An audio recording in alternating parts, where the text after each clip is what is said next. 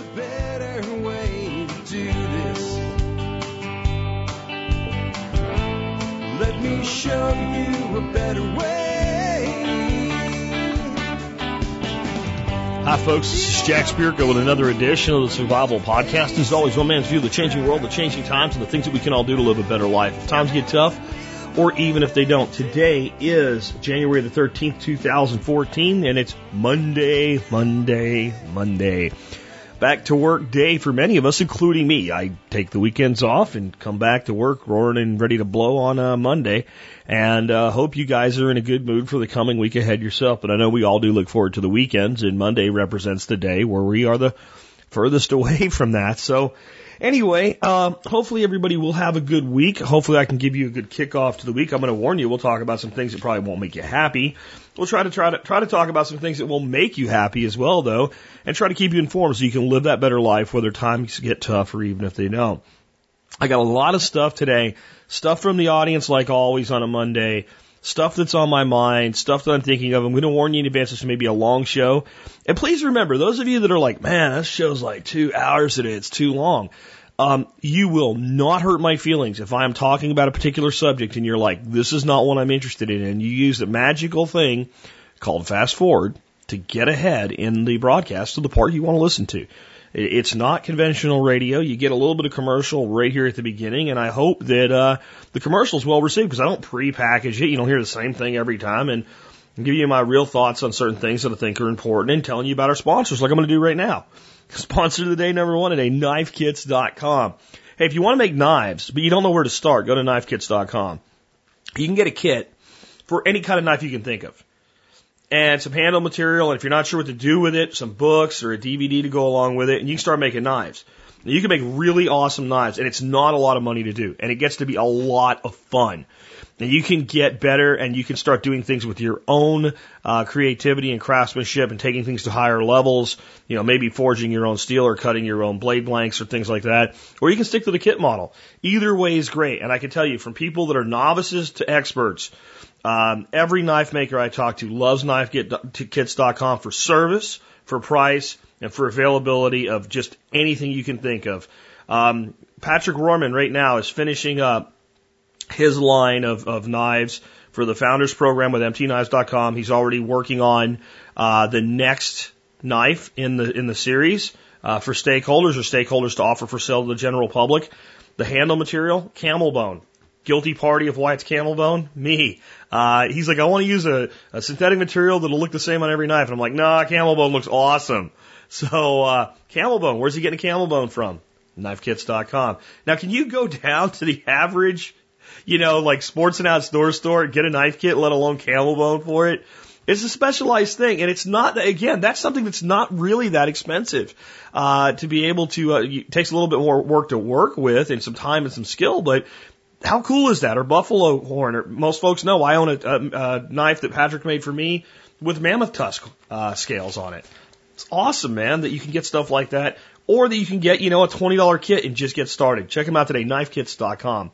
Next up today, Backwoods Home magazine. Backwoods Home is in a lot of ways my foundation in a lot of the things I tell you guys about here.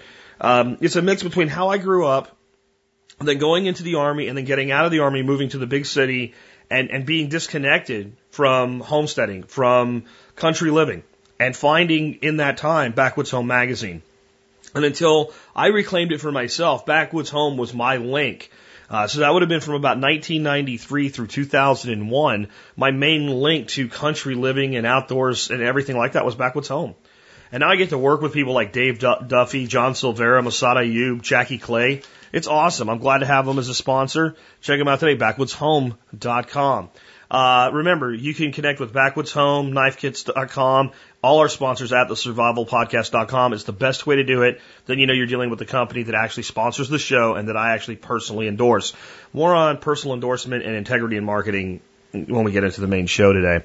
Uh, next up, I want to remind you guys about the Member Support Brigade. If you like this show, and you'd like to support what we do, you can join what I call the MSB or Members Support Brigade. It is $50 a year. Or $5 a month. That comes out to about 18.3 cents an episode. Military, law enforcement, Peace Corps, active duty, and prior service, and first responders like EMTs, paramedics, and firefighters. All of you guys qualify for a service discount if you email me before, not after you join. Put service discount in the subject line. Tell me who you are and what you're doing or what you did if your prior service. A Couple sentences is all I need. MSB is great, guys. I mean, the discounts I've put together alone are awesome. Uh, I am working on some more for you guys right now. Um, there is going to be a lot of great stuff coming in the next couple months, new additional discounts, and the discounts that are already there pay for the members brigade over and over again. From guns to gardening and everything in between, the MSB is chock full of discounts. Uh, it's it's a way that I try to support this show without being the guy that's going, can I take a donation from you? Will you support the show just to do it? Um, to give you something of value. There are people that join that don't really use it and they feel like they just want to support the show and that's okay. But my feeling is I've provided the value and hopefully you'll take advantage of it on some level because there are discounts in the MSB that will pay for the membership in of themselves. There's almost $200 worth of free ebooks. And again, I'm always working to make it better. With that, let's get into uh, our history segment. The year is 1278. It seems like a long time ago because, well, it was, but the more things change, the more they stay the same.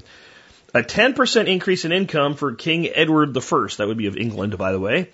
In an attempt to stop coin clipping, snipping a piece of silver off a coin, King Edward I has 680 English subjects arrested, tried, and 298 are executed. That doesn't say convicted. 298 are executed, though I have a feeling if you were convicted, you were likely executed, which says there's like a 50% prosecution rate allowing for the king to confiscate their property. So not only did he arrest you and probably have you beheaded, I guess, or hung would be the one of the two ways it'd be most likely of the time. And then, like, your family that's left without you has all the property taken away and they're left as paupers. Just to put it in perspective, okay? Uh, the total take for the king is $16,500, which is almost 10% of the nation's annual income. Sixteen five doesn't sound like a lot, but remember, this is before inflation, you know, for a long time. In 2011 dollars, that would be nineteen million four hundred thousand dollars that he made by having people's head whacked off for snipping coins. It wouldn't be later until 1696 that Isaac Newton, as warden of the mint, will have all coins remade to prevent coin clipping Pull a quarter out of your pocket and you will see the genius of Isaac Newton staring back at you as serrated edge. Instant coin clipping detection. Isaac Newton will be knighted shortly thereafter. Sir Isaac Newton, not knighted for an apple, but for preventing counterfeiting. Um, looking at this one, um, I think there's some interesting stuff here. I'm going to read what Alex included with, with his take on this. It's not clear why, but 90% of the coin clippers executed were Jews. One could assume it's due to anti-Semitism, but it might be from an inordinate number of Jews being merchants and bankers uh, for many years. The Jews represented the king in finance, often the king as a silent partner, but by this time they have lost their usefulness to the king, and he may be trying to wring the last few dollars out of them before expelling them from England. Expelling the Jews from England will occur 12 more years in the future. They will not return for 300 years. Um, maybe, but I also would say this. If I was going to do this, and I knew that I would be able to seize people's property and there was a financial incentive in it for me, like of course there was, I might just pick the most prosperous people that I can get away with attacking so that when I do take their stuff, I get lots of stuff. That could be another motivation for it. Anyway, um, when you start hearing people, and I don't care if it's Jews or Christians or atheists or Muslims or whatever, when you start hearing people lumped into a group and being made the target of things, it's good to remember the past. And it's good to remember how those things almost never work out for anything but evil. Just a thought from your friendly neighborhood libertarian, Jack Spirko. Um, let's see, the other two in here. The king of beer is dead. King Ottokar the second of Bohemia, the king who authorized Budweiser uh, to brew beer. Uh, he passed away. His son took over. Um, he's found dead on a battlefield, so he died in, in battle. Um, holy cow, the war is over. The War of the Cow in the southern Netherlands, which began in 1275, has finally ended. 15,000 are dead, 60 villages wiped out, arson, destruction, and death all over one stinking cow. Um, it was actually the King of France that had to step in and, and, and finally put a stop to this. Uh, the bigger message here is it wasn't just over a cow. It was a political agenda that somebody used a cow to try to make a point with and get some leverage with that cascaded into full on warfare. And guys, there's a lot of wars in history that you can find almost as ridiculous as an initial cause. Uh, World War One, beginning with the assassination of the Archduke Ferdinand. Uh, assassinating a, a, a ruler of a nation is indeed a serious thing, but for an entire world and definitely an entire continent, actually multiple continents, to go to war for millions and millions and millions of lives to be lost, both in combatant and in civilian uh, civilian life as well. Uh, for nations across oceans that were not directly affected in any way, to send their young men to die and to kill other young men over one person being shot. And basically, what comes down to religious and ethical tensions. That was World War One. And I, I'm here to tell you that without World War One, there was probably never going to be anything like a World War Two. So you can take World War II, in spite of all the inter-war causations, and say, well, if the first war wasn't there. Just something to think about the next time somebody tells you if you are anti-war, you are not a patriot. I'd like to know why anybody would be pro-war. I had my rant last week about, you know, being anti-war not meaning you're anti-soldier, so I, I won't repeat it, but just want to make you think a little bit as we move in today's show. Um, I have some stuff I want to talk about right off the beginning today.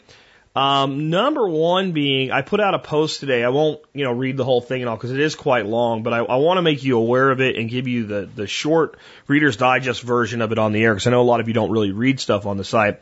Uh, the post was called How Predatory List Building Tactics Work, and you may want to go to the survivalpodcast.com and actually read this today just to protect yourself in the future, especially if you are on the business versus the consumer side of things.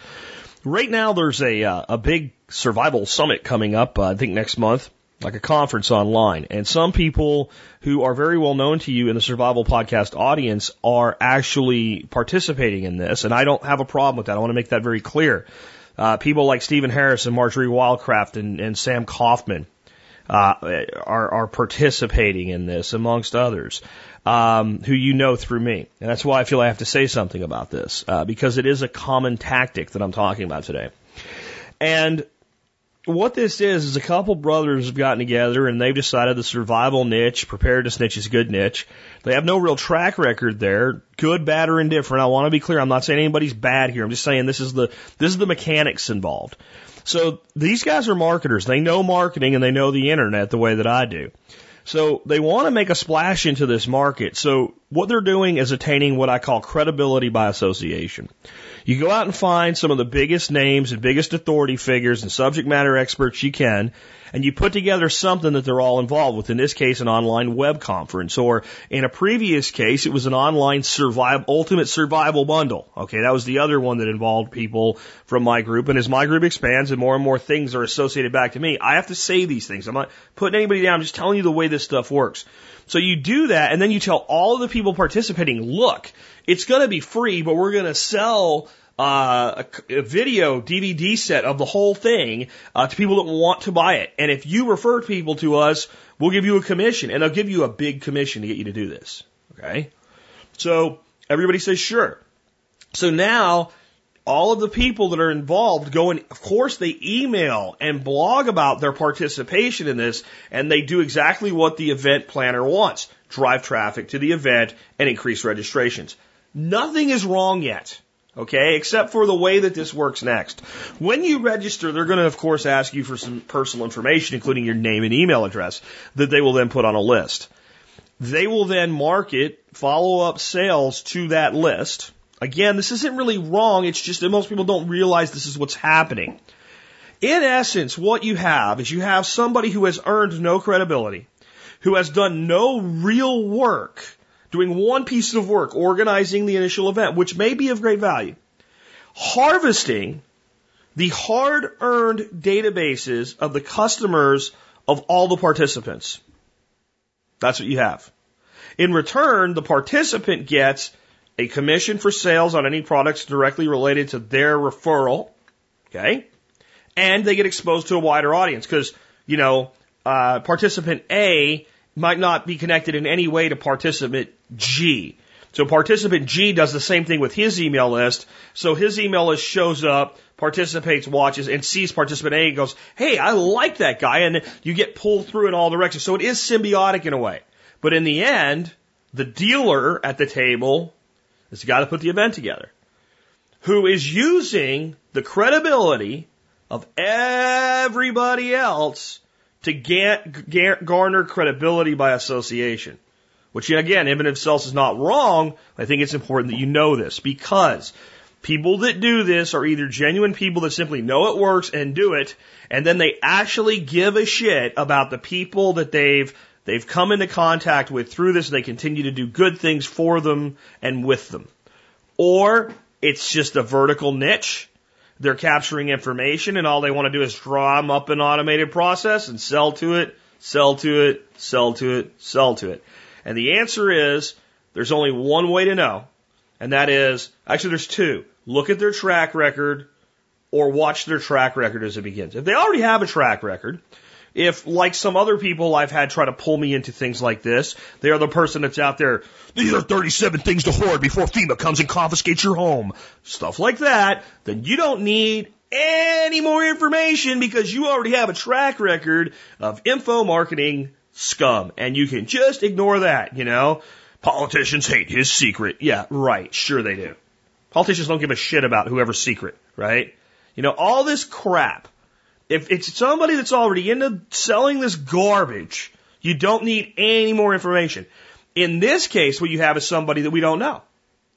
We, and I'm being not being facetious. We really don't know. They don't have any real meaningful track record in the niche or the industry. There's nothing we can look at and say, well, they've been working for several years and they've earned people's respect and they've shown and demonstrated, but doesn't mean that they're not trustworthy. It just means that we what? We don't know. So how do you handle this? Well, this is what I would do. If you're going to do this or anything else, when I went to the site and I signed up, I would first go to somewhere like Google and I would set up a, an email like my name 0009 or 10 or 12 or whatever sequence I'm on for using for stuff like this at gmail.com. And I would immediately send it to forward to jack of the survival podcast.com. And then I would register with that Gmail address. I would confirm through that Gmail address. I would get my updates to that Gmail address and I would watch it to see what happens. And if I start getting bombarded with bullshit through that email address and I've done nothing with that email address other than that one thing, then the new track record is evident before it's widely evident.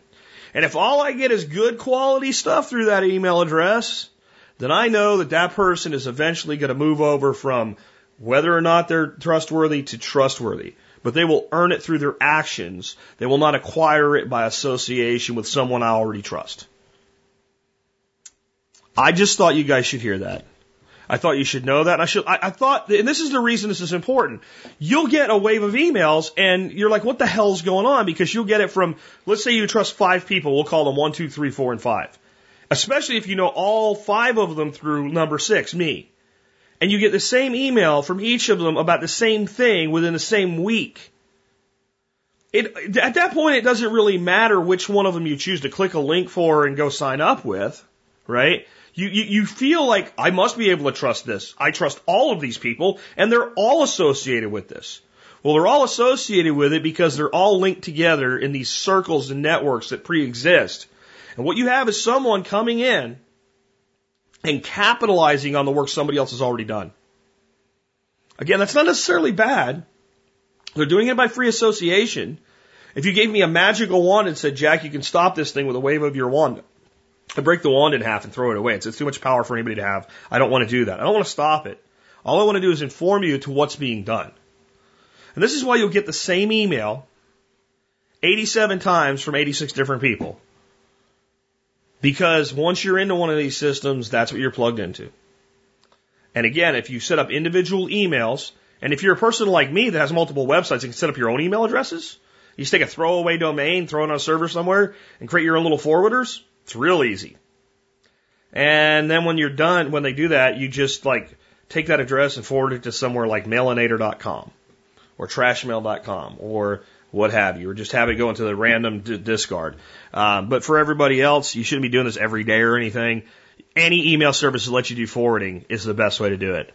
And just don't give them your real email. And here's the thing. The people that are doing stuff like this, if they're genuine, they shouldn't have one bit of hurt butt over what I just told you. Um, next, I wanted to tell you a little bit about economic collapse. Uh, there's an article uh, that is in Right Side News and it's called If You Are Waiting for an Economic Collapse, Just Look at What's Happening to Europe. This is an article I actually found myself because I keep saying the collapse is ongoing and people keep saying, where is it? And one place it's ongoing, far more evident than here in the United States, where we're still getting away, away with a lot of shenanigans for the time being, is in Europe. Let me read some of this to you and I'll put a link in the show notes so you can read the whole thing if you want. If you're anxiously awaiting the arrival of economic collapse, just open up your eyes and look at what is happening in Europe. The entire continent is in a giant economic mess right now. Unemployment and poverty levels are setting record highs, car sales are setting record lows, and there is an ocean of bad loans and red ink everywhere you look. Over the past several years, most of the attention has been on the economic struggles of Greece, Spain, and Portugal, and without a doubt, things continue to get even worse in these nations. But in 2014 and 2015, Italy and France will start to take center stage.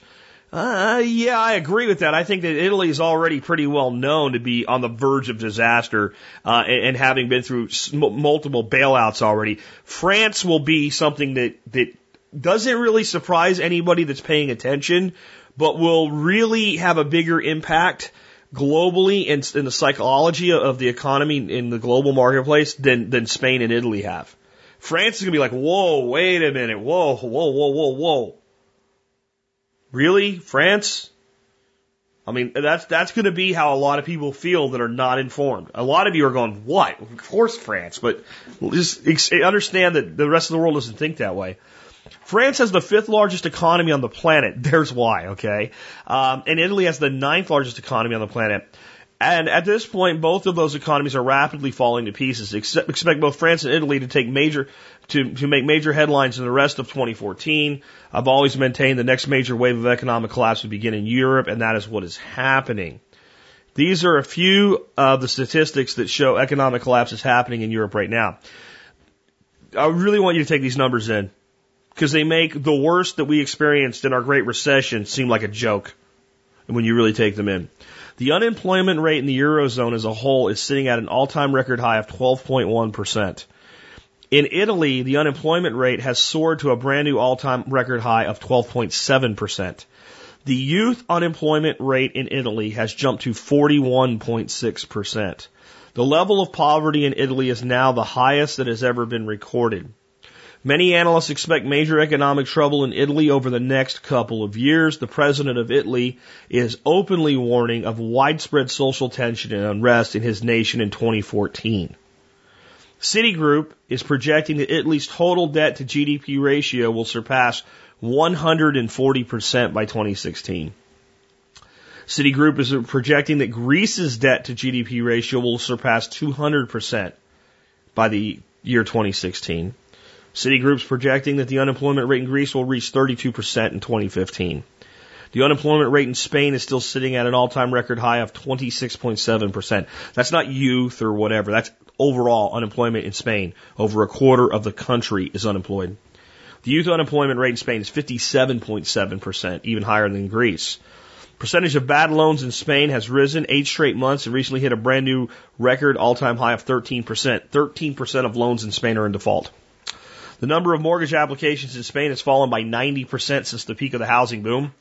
The unemployment rate in France has risen for nine quarters in a row and recently soared to a new 16 year high.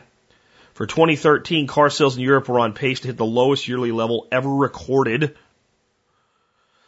Deutsche Bank, probably the most important bank in Germany, is the most highly leveraged bank in Europe, 60 to 1, and has approximately $70 trillion worth of exposure to derivatives. I want you to think of that last one. You can read the rest of this article if you want to. I just want you to take that in again. Deutsche Bank, most important bank in Germany, is highly leveraged at 60 to 1. 60 to 1 leverage. That's assets versus liabilities. And has approximately 70 trillion dollars worth of exposure to derivatives. The United States of America's national debt, you want to guess what it is?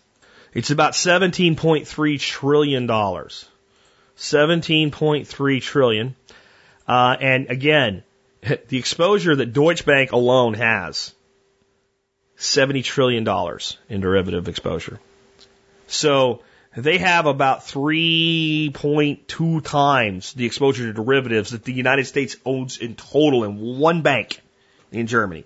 I want you to think about that as it relates to ignorance from people who just say things who haven't learned a damn thing about life yet as I go to the next story. The next story was sent me to me by a listener. Somehow I lost the email, but I remembered the story, so I apologize for not giving the listener credit for this. But this comes out of Rolling Stone magazine.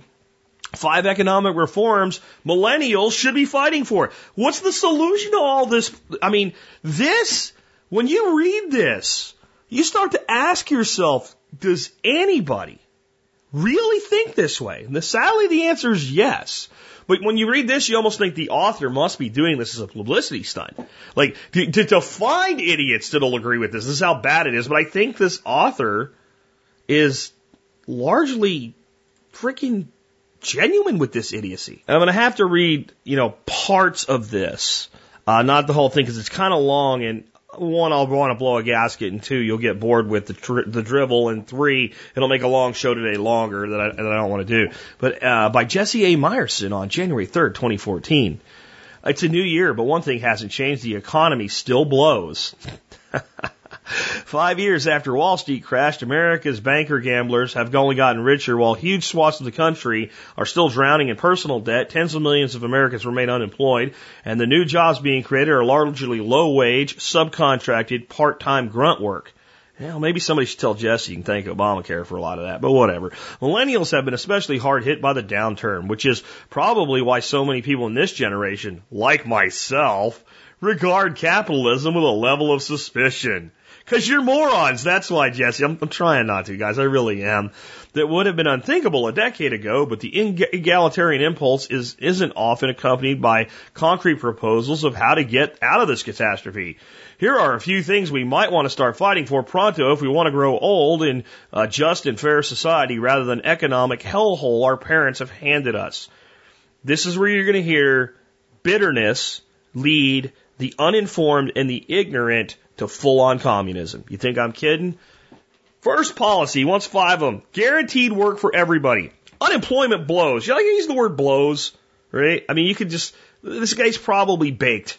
I mean, honestly. Um, the easiest and most direct solution is for the government to guarantee that everyone who wants to contribute productively to society is able to earn a decent living from the public sector. There are millions of people who want to work and there are tons of work that needs being done. It's a no-brainer. And this idea isn't as radical as it might sound. It is similar to what the Federal Works Pro- Progress Administration made possible during Roosevelt's, Roosevelt's New Deal. And Dr. Martin Luther King Jr. vocally supported a public sector job guarantee in the 1960s. Okay. First of all, I don't care if Martin Luther King proposed something that's communist. It doesn't make it good because King proposed it. But I wonder if anybody'd like to tell this bitter young millennial what the program Roosevelt put together was really like. You, you left your home, you camped out in the woods, you busted your ass, you made for what at the time was about minimum wage, you didn't get a litany of benefits, and you sent your money home while you worked your ass off because you couldn't find anything else. I wonder if he really wants that. I doubt it. Uh, there's a couple more paragraphs of that one, but just move on down. Number two, Social Security for all. We have that against our will. No, we're not done yet, but let's think even bigger because as much as unemployment blows, so do jobs. I want everybody that wants a job to be given a guaranteed job, but jobs suck too, right? What if people didn't have to work to survive? Enter the jaw droppingly simple idea of universal basic income, in which the government would just add a sum sufficient for subsistence to everyone's bank account every month. A proposal along these lines has been gaining traction in Switzerland and is starting to gain a lot of attention here too. We live in an age of 3D printers and self-replicating robots. What is this kid smoking? Self-replicating robots. I mean, this is what happens when you take fact and science fiction and too much smoking of pot and put them all in the same place. All right? Uh, actual human workers are increasingly surplus to requirement. That's not actually wrong. Not everybody is needed to do the jobs that we're thinking of in the past. He's not wrong about that.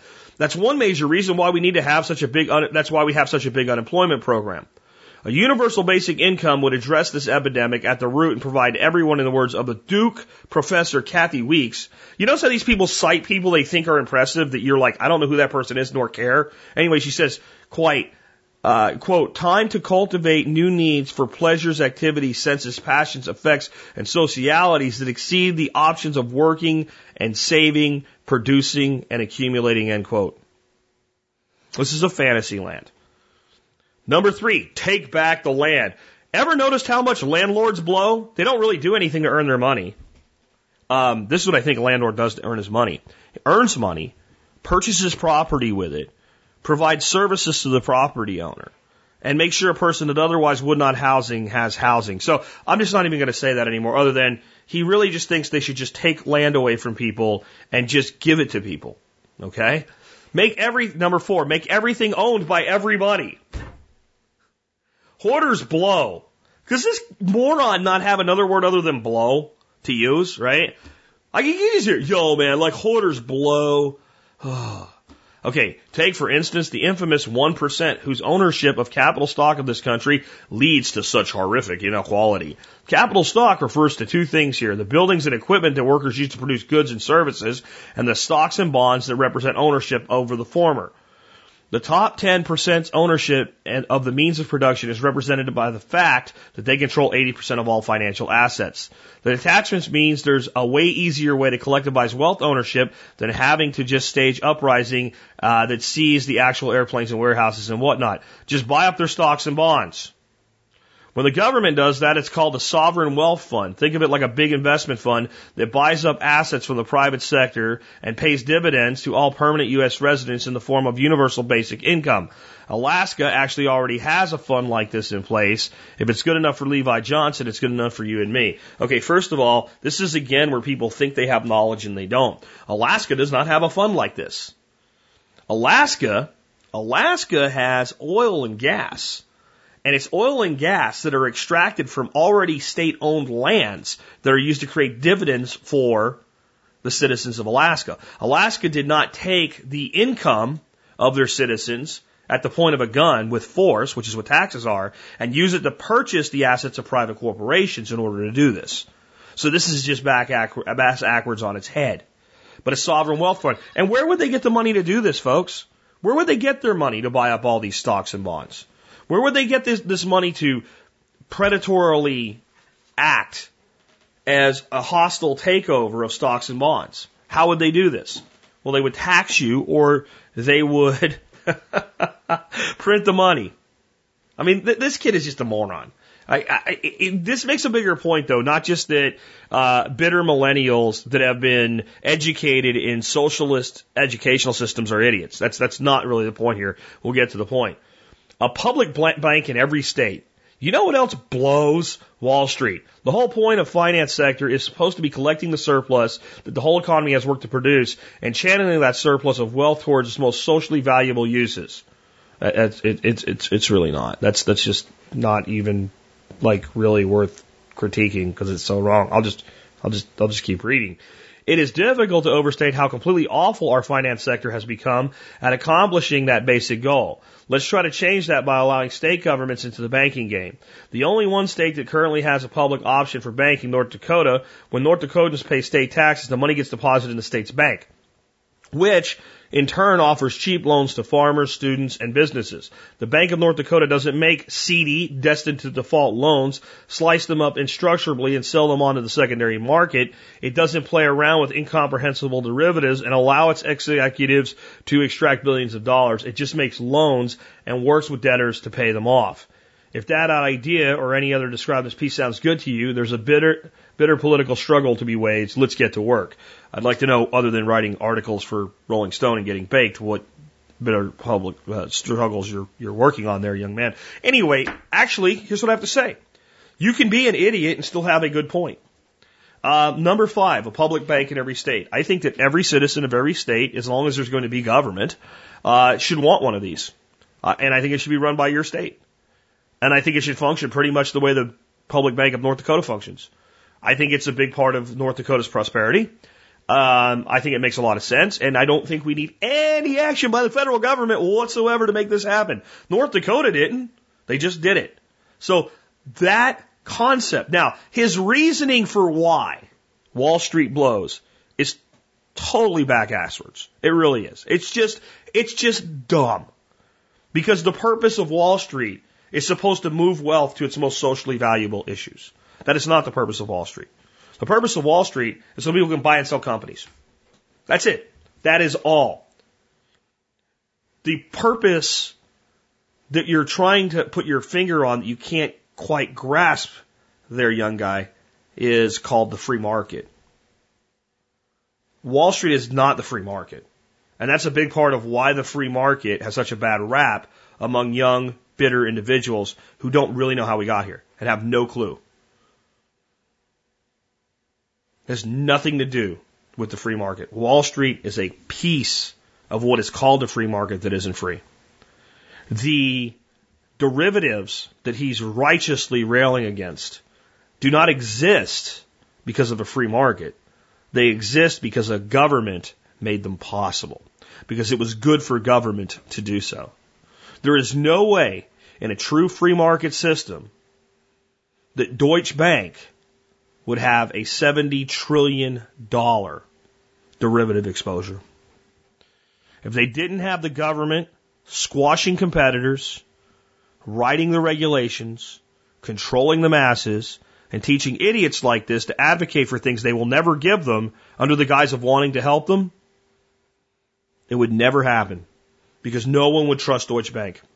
People trust Deutsche Bank because the German government has its hand up their ass and vice versa.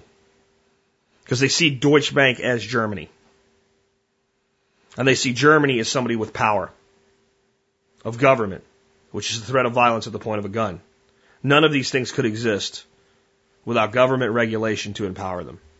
You wouldn't put your money in a bank like this if I could start my own bank tomorrow morning and make it like the Bank of North Dakota, even though it was private. It is the litany of regulations that prevent competition by any honest player in the game that make it possible for banks to have these leverages. The reason I bring that up is in the comments section, one moron, and I'll call them a moron because they are, basically makes my point again for me. Um, Howard Gilbraith, moron, Actually, it should be Howard Moron Gilbraith. Uh, strangely enough, there is more than one way to implement socialism. How about Germany? The best economy in the world and very socialist. Many of the Northern European socialist countries are so much better off than America, it's not even funny. You can pick and choose your examples, and I can pick mine. Uh, Howard Moron, uh, here's the problem Germany's economy isn't as strong as people think. Deutsche Bank has a $70 trillion exposure to derivatives, $70 trillion. Germany's bank is leveraged at 3.2 times the entire debt of the United States government, which is already catastrophic. Germany looks solid because they're the biggest player in the socialist game that is the euro. Germany is the monopoly banker. The euro is good for Germany because Germany has more euros than all the other players on the board, and the board is designed so that remains constant. But Germany's exposure is their advantage. 69% of Germany's economy is exports. 69% of their economy is export. 57% of their exports go to the Eurozone. The Eurozone is falling dead on its ass. Germany is actually a perfect representation of how there's always an elite class in socialism. In the socialist nation that is the European Union, Germany, for now, is the elite class. But the truth is, in a socialist system, when eventually enough of the non elites crumble, it takes down the elites with them. And that's what you have. And I have an article to support that. I'm not going to read it. I want to go on to some other things now, uh, but I'll link to that article as well. The article is on Market Watch. It's from December of last year, about a month old. Germany's economy isn't as strong as Europe believes. And it goes into very great detail some of the little bits of what I just gave you. So Germany's not proof that socialism works. Economically even, let alone all the other things that are there. Germany's simply proof that whoever prints the money, whoever prints the money has the most pull. Why do you think you, do you really think that our country is the most economically powerful country in the world because we're the most innovative and have the coolest flag and the most freedom? And that we're not socialists? Because we are. We're socialists. That's the one, one claim that's, you know, we're not socialists. Yes, we are. Just ridiculous that we're not a socialist nation. We're the most powerful nation economically in the world because we control most currency transactions in the world by the dollar being the global economic standard. The, the, the dollar is the base of all economic transactions in the world between other nations. We control the printing press of the dollar. The dollar is the global standard for currency. Therefore, we have the most power.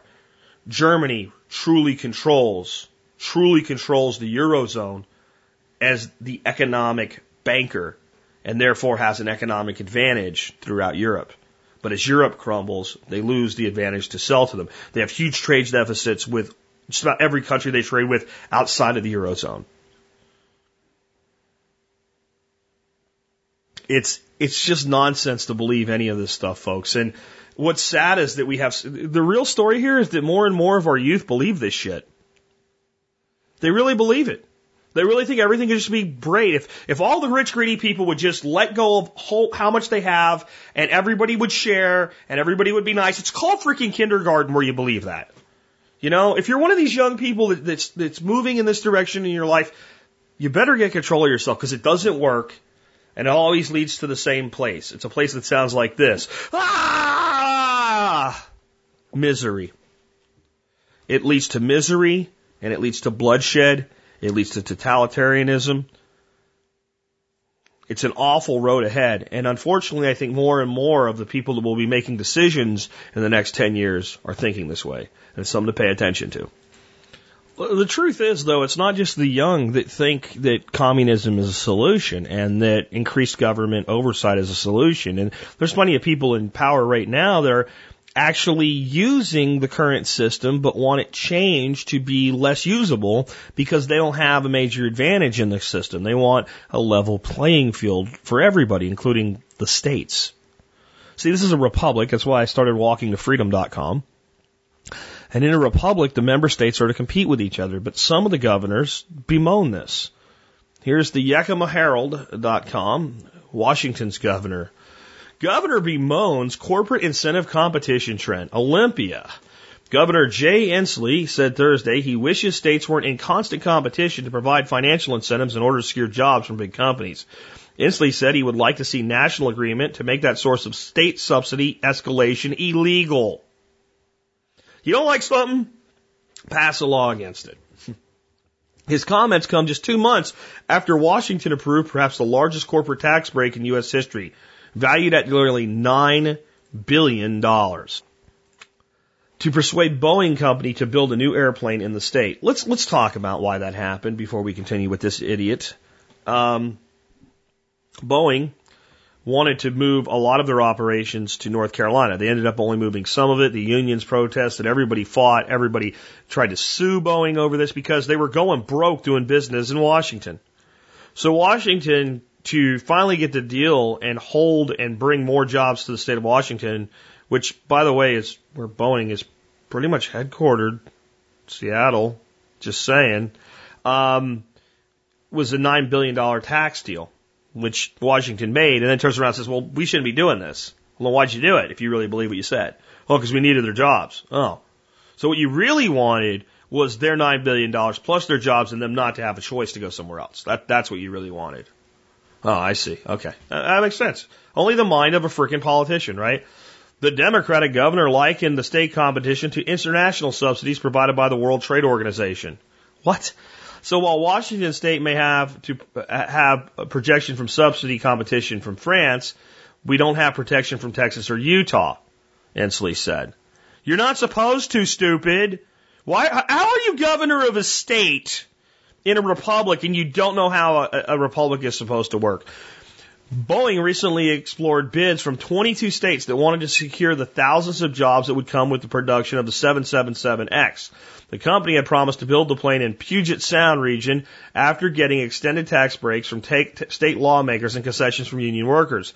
Alabama Governor Rob Bentley said Wednesday that the company used the state uh, to some extent as leverage during the company's negotiations in Washington state, where much of Boeing's production already takes place. Machinists in the Puget Sound agreed last week to move away from traditional pensions in order to secure the long-term work on the, on the 777X. Republican lawmaker in Washington state is now proposing that elected officials vote to surrender their pensions as well. Inslee said he didn't see any fiscal reason to do away with pensions for public workers since the state pension system is stable. Okay. Inslee also said that machinists were in a difficult position facing the prospect of jobs going elsewhere if they didn't agree to the company's demands. Quote, I don't think anyone should say this is okay or acceptable or fair or beneficial or happy, end quote. Inslee said, quote, it was just a fact of economic life and the machinists decided their destiny, end quote. Um, look, this is what you have here. You have a governor of a state saying he doesn't think it's fair that he has to compete with Texas. That's really what you, that's when you, when you break all this down. This moron's like, it's not fair that Washington has to compete with Texas or Utah for, for, for, for the business of large companies and the jobs that come with them. It's not fair and someone should fix it for me. Do you think there's a reason that our children are running around going, it's not fair, it's not fair, it's not fair? The governor of the state of Washington is a crybaby. A freaking crybaby. It's not fair. He won and he's a crybaby. Because you know what he's doing now? He's thinking about all the things they could have done with that $9 billion if it wasn't for that pesky competition. Here's the clue. If instead of competing with other states for selective giant companies, if you can be competed with other states across the board by creating the lowest taxed, lowest cost of living, most business friendly environment possible, you would avoid the individual conflicts over one or two big dogs. And that's why the states that actually do that already attract the majority of businesses that are not big enough to make the headlines but they are the ones that collectively really drive a state's economy. Companies in the range of 1 million to about 50 million dollars a year. Companies of that size you don't hear a lot about. You just don't hear a lot about it. But I'll tell you what, they're the ones that are more nimble and more agile. They employ the vast majority of Americans and they're more able to make these moves. And the truth is, both unions and government have been doing everything they can for as long as possible to prevent those moves. To make it such that some companies in states like Ohio or Pennsylvania that use union labor that want to leave can't take their contracts with them if they do. They basically have to start an entire new company just to move, and some of them are still willing to do it. Because they're tired of running a business and not really benefiting from all that goes into running a business. And the people that always call business owners greedy are usually the people that have never signed the front side of a paycheck once in their life. And you keep having it happen America because they know that we're stupid collectively.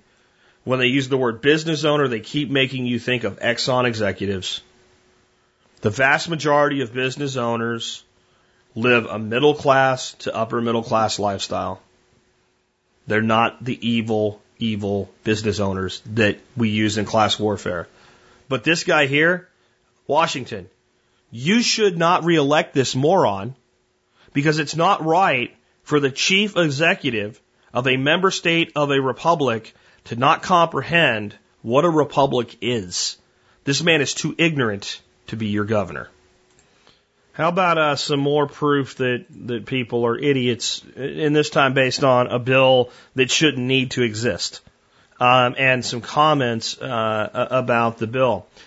Uh, this one is uh, on Fox News Politics. Oklahoma bill would ease school policies on imaginary and toy guns.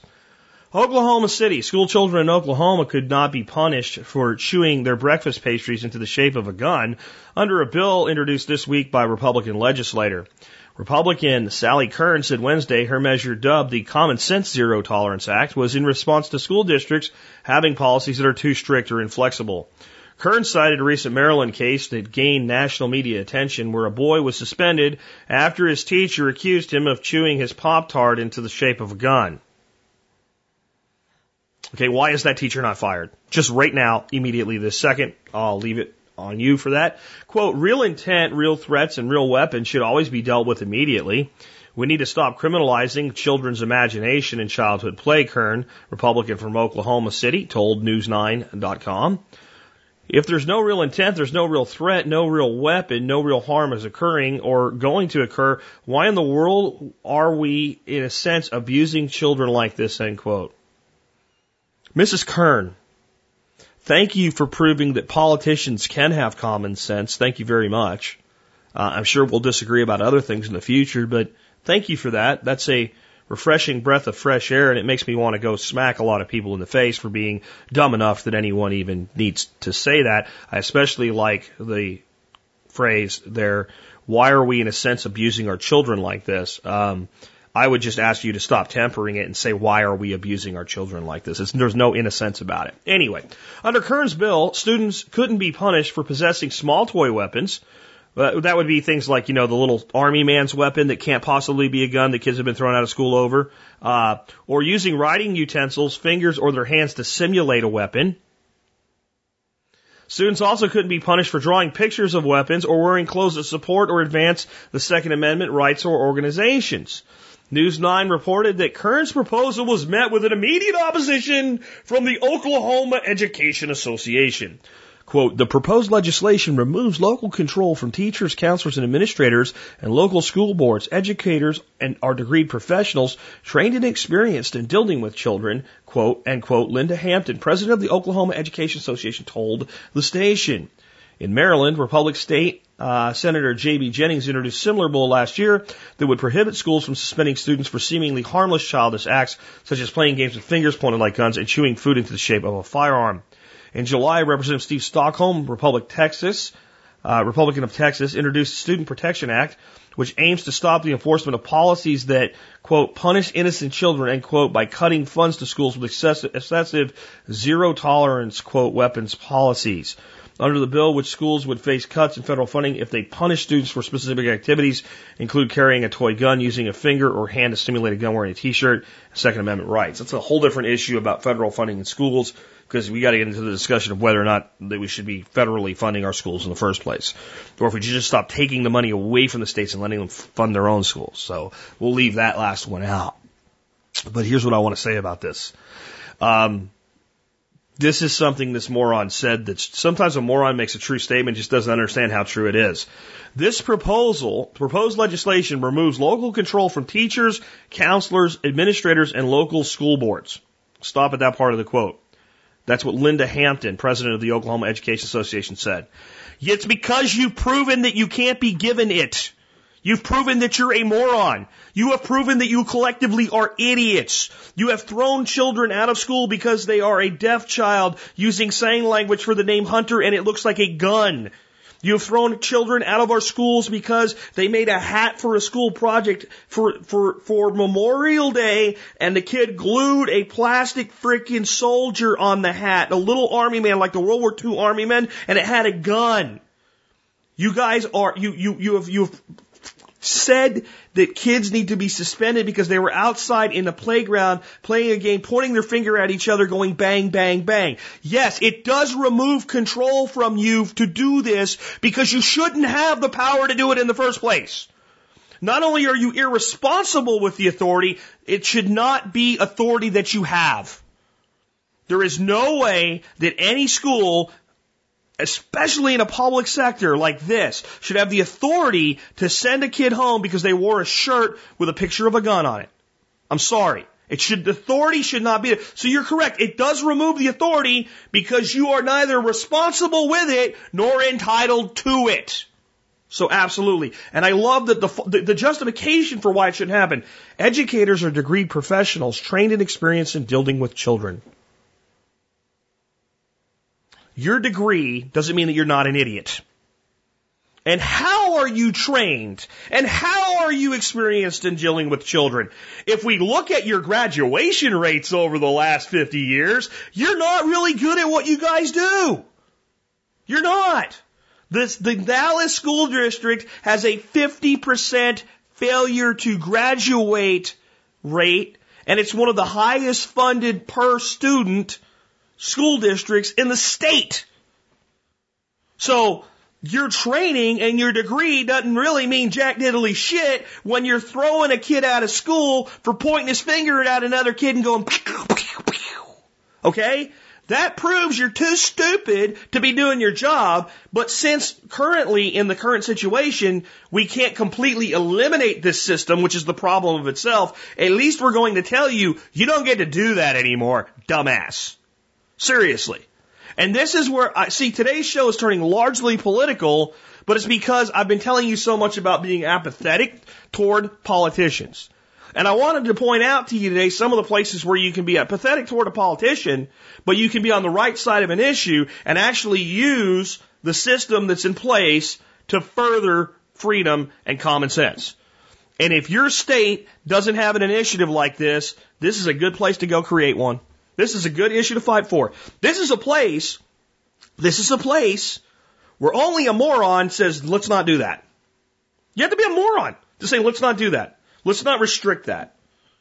Well, our schools aren't doing it. Good, then they should object to it. Our schools are using common sense about this. Good, then they won't object to this. But what if a kid is really making a lot of noise when he does it? What if he's not just going, and they're not just playing around? What if they're out in the playground and the kid's going, what's the problem? What's the problem? My God, this sounds like my friends and I played when we were in grade school. I, I, I think that the average person's mind is turning to oatmeal in the collective delusionalism of society. I have hope when I see things like this. And I see other states. And I, I'm telling you, if we're ever going to get control of this, the place to focus your energy is at the state level. It's a state level and the state apparatus needs to be turned in two directions. It needs to be turned on the federal government and it needs to be turned on local, uh, local oppression as well. The state governments should be taken over in every way conceivable by common sense people that understand that state politics are a lot easier to influence than federal. And they have a lot more ability to fight oppression than local. And we should be telling the federal government, you're not doing this in our state. I love the initiative going on in Utah right now. They're trying to get uh, basically the state to turn the water off to the NSA spying center. They're using like millions of gallons of water a day to cool all their damn computers because it's that important that they spy on us. They're telling us that water's in short supply in the desert and they're using water in, in the freaking millions of gallons to cool computers. If they're doing that, imagine what the electricity bill is there. And what the state of Utah is being told is don't say you can't stop this. Shut their water off. Let their computers cook. That's the kind of thing we need to be doing. And this is a simple one.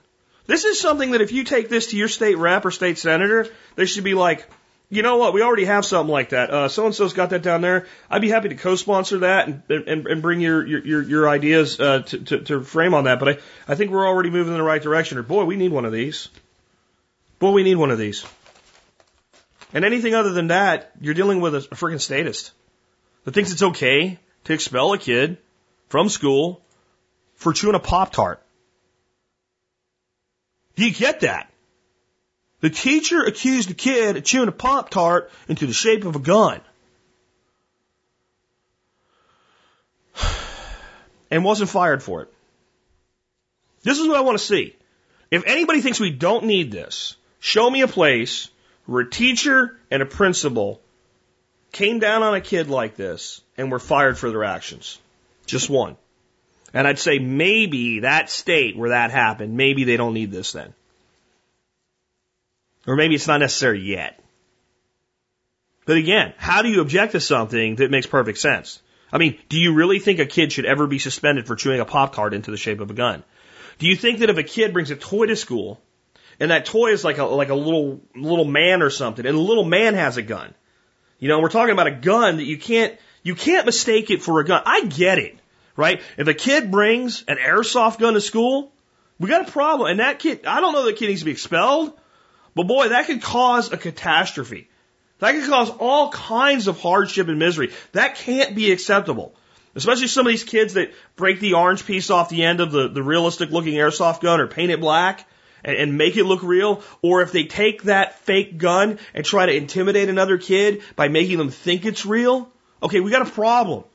But that can't be done with G.I. Joe's gun. It can't be. It certainly can't be done with a Pop Tart or a finger.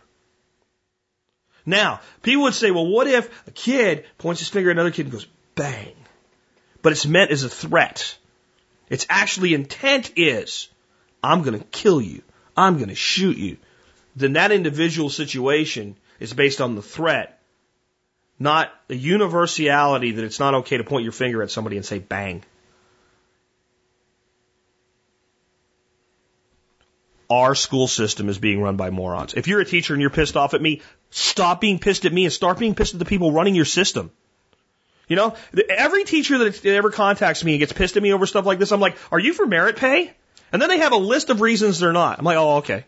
So uh, now I'm done. I, I, you, you've clearly indicated to me that you don't want a system that rewards those who do the best. You ask about charter schools. Oh, it's awful. Vouchers so parents can make their own decisions so there would be more private education options so that they would have more choices as to who to work for. They don't want that either. If you're a teacher and you're pissed off at what I'm saying, really examine the system that you're part of. The system that you're part of is the one doing this shit. It's not me. It's not me at all. It's not people like me that are doing these things. It's, it's your schools. Well, we, have covered a little over an hour. How about we completely shift gears to some totally different things and get out of politics for a while? I, I feel that I need to, and if I don't do it soon, I'll have to pause the recording and go take a shower because it's a, it's a, it's a dirty feeling when you talk about politics for an hour. And I really have a hard time understanding how anybody does it all day long, every day of their life. But some people do that. Uh, I like to think about other things in solving problems without politics. So here's an example of something that, you know, compared to what we've been talking about is completely out of left field, but I think it's a question that a lot of people would have. Uh, and it comes from a female, which I think is a little unique for the question, but there might be a lot of females with this thought. Um, and I think there's a lot of people with this question. Uh, the question is, how would you advise one to begin hunting for someone with no prior exposure to it, uh, no known hunters and family or friends? Background, I'm a 30-ish female who has no exposure to hunting, but I want to learn. I have no family or friends who hunt. I live in central Texas and can't really afford to pay for a guided hunt. I live in an apartment and don't have access to any private land. I would like to know that I have the ability to hunt for food if it became necessary. I'm mostly interested in eventually hunting deer and hogs with a rifle. I've had a fair amount of target shooting experience. Any help that you can give would be greatly appreciated, Christine.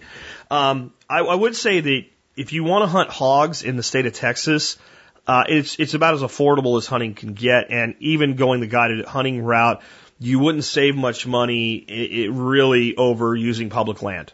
By the time you do all the extra things you have to do for yourself, you don't have to do in a guided hunt. You, it might be pretty much break even with a much higher uh, track record of success. The, the real problem though is that most hog hunting in the state of Texas is on uh, that's affordable is on smaller tracts of land, 300 to a couple thousand acres, um, and over feeders, and you don't really, it, it's, it's killing a hog. It's not really hunting a hog. The tracking, the, you know, patterning, the understanding of behavior, it's all not right. It's not there. And that's why I have an issue with, with, you know, feeders for hunting. Um, I used feeders on my property in Arkansas, but it was more about drawing animals into the property and into the land, uh, and, and gaining an understanding of who was there. It wasn't sitting over the feeder hunting. Um, and I think a lot of people, when I put up videos about that, just even though I tried to explain it like so many times, they could not comprehend it. But a lot of these big ranches and stuff in Texas with deer and hogs, et cetera, and exotic game as well, they just set up feeders. They feed 365 days a year. The feeders go off in the morning and the evening. They have box blinds. They put a person in them. You sit there, you shoot the animal. It's not illegal. I don't think it's immoral either. I just don't think it's hunting. I think it's harvesting. I think the only thing you have to do is sit there and read a book until the feeder goes off, then look up, wait for something to come in, choose the one you want, and if you do your part as a marksman, you end up with a dead animal. And, and I, I'm sorry, I just don't see that as hunting. I know it's kind of a way of life down here. I'm not immune to being willing to do it myself, and it's time constraints that will take you into the position where you're willing to do that, but it's not hunting. Growing up in Pennsylvania and hunting private land uh, with permission and public land uh, a lot of times, and a lot of times a private land wasn't like we think of private land down here where you pay to hunt, it's private land, but it's like land that it's like a big farm and the guy's okay with it, and there's like lots of people that hunt it. So it's not really not public land. It's just not maybe as hunted heavily as public land. Uh, and having to learn to pattern and things like that, I can tell you that it's a totally different scenario. Um, with budget being a concern, uh, it, it does take away the guided nature of hunting, but guided hunting is probably one of the best first steps of hunting. Um, there are some other options that you have available though. Um, the NRA runs a program, I don't remember what it's called, but it's specifically designed to help women that want to hunt get out and hunt uh, with other women that are already experienced.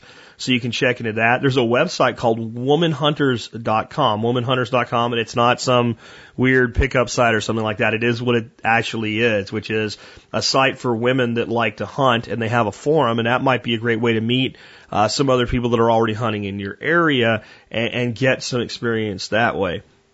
But I think what the bigger issue is is that people don't understand what hunting really is. Uh, in in the world today that revolves around um, getting an instant result, hunting is going out and shooting something. That's not what hunting is. Shooting something and killing it at the end of the hunt is the accumulation of the hunt. And then there's a whole other set of skills like field dressing and butchering and, and, and extracting that game and, and processing it uh, that, that have largely been lost today too because everybody just takes the deer, throws it in the back of the truck, drives down to the butcher service, hands them 30 bucks and comes back and picks it up in paper. And, and that's the other side of the issue, which I won't get into uh, today, but I just want to kind of point that out as well. Hunting is actually getting out into the woods, learning about your quarry, learning about how to track it, identify its droppings, identify its mating behavior, identify its seasonal patterns, identify its movements, uh, to understand it at a higher level. And real hunting, unless you're going somewhere where someone's there to help you when you get there, when you hunt in your local area on land that's generally accessible to you, the scouting that you do preseason is more important than the day, the stuff you do during the season. As long as you don't do the stuff during the season like totally wrong. Like, I don't know, go out and do a thousand push-ups in, in a sweatsuit and be completely stinky and funky and then go out in the woods with uh, bells on your hat. That would probably ruin your chances, uh, even if you did a good job scouting. So without the extreme, the scouting is really where the rubber meets the road. The scouting is where we start to identify certain deer or certain packs of hogs or certain animals or certain uh, navigational trends or certain resources the animals use like food and, and, and uh, food and water uh, and ways that the animals use cover to move because all these animals know that they're a prey to something. Even with the ma- major large predators removed, the, the deer still knows that it's prey, even if the wolf is gone.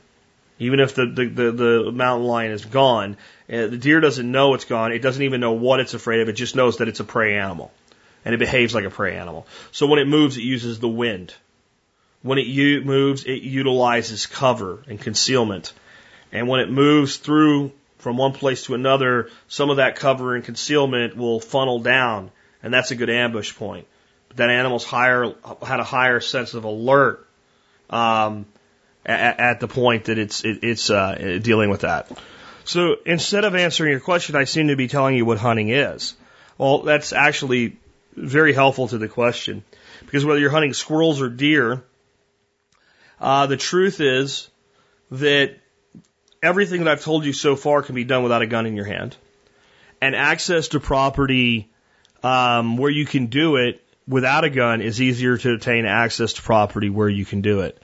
So I would tell anybody that's really interested in learning to hunt that the first real step toward that knowledge would be to find wild areas that you have access to and try to make these wild areas where the animals haven't become completely desensitized. Uh, for example, one of the places where I can tell you that uh, that has happened is in uh, is in Pennsylvania at Valley Forge, where the uh, historical sites are for you know George Washington's Valley Forge camp. The deer there are so unpressured and so unhunted and so desensitized by the large number of people that you can just walk. I mean, it's almost like walking amid um, dogs or something like that. You can't walk up and pet them almost, I guess, but they're everywhere. And, and there's so many and they're so desensitized, you wouldn't learn a lot. But for instance, right here, we have, uh, not far from me, the Fort Worth Nature Center. And it's some 2,000, 3,000 acres. It's miles of trails. And as we walk, Dorothy now is starting to pick up, oh, that's a deer run. Oh, that looks more like hog activity.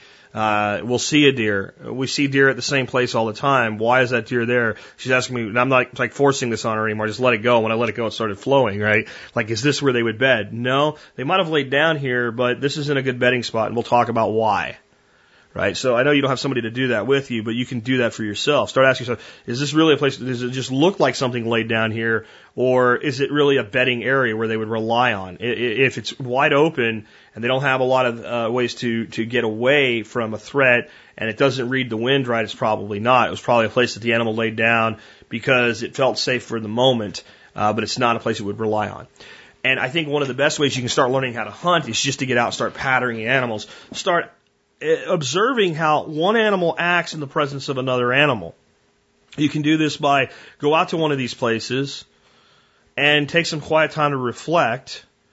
Put yourself in a position where you're not easy to see. You've got something behind you. One of the biggest mistakes new hunters make is to silhouette themselves. If you sit up on top of a ridge you you're just saying hello there's a human up here because you have a silhouette behind you. So sitting up against a big trunk of a tree in a nice get comfortable that way you don't fidget you make a lot of noise. And, and, and since you're not actually hunting you could even sit there and do something like read a book. Don't listen to the podcast.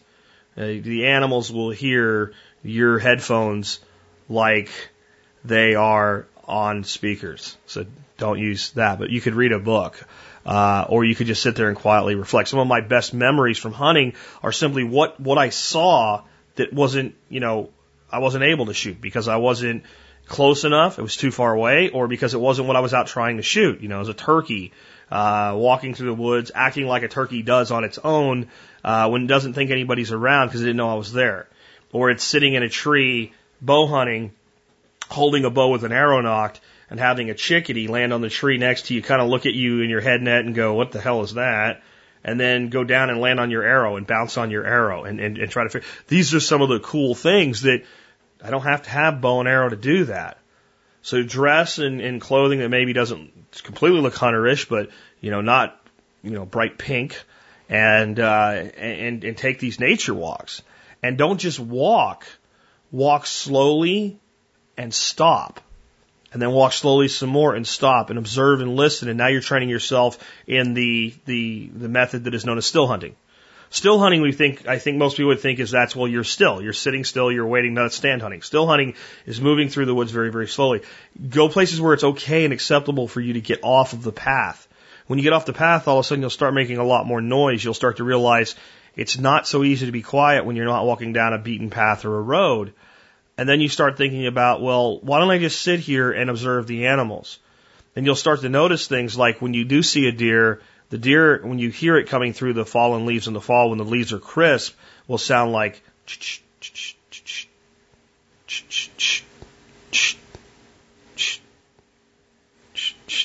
You'll start to hear these patterns, okay? And you'll start to say to yourself, why, why does that deer sound like that? And a deer sounds like that because a deer knows what? It's a prey animal.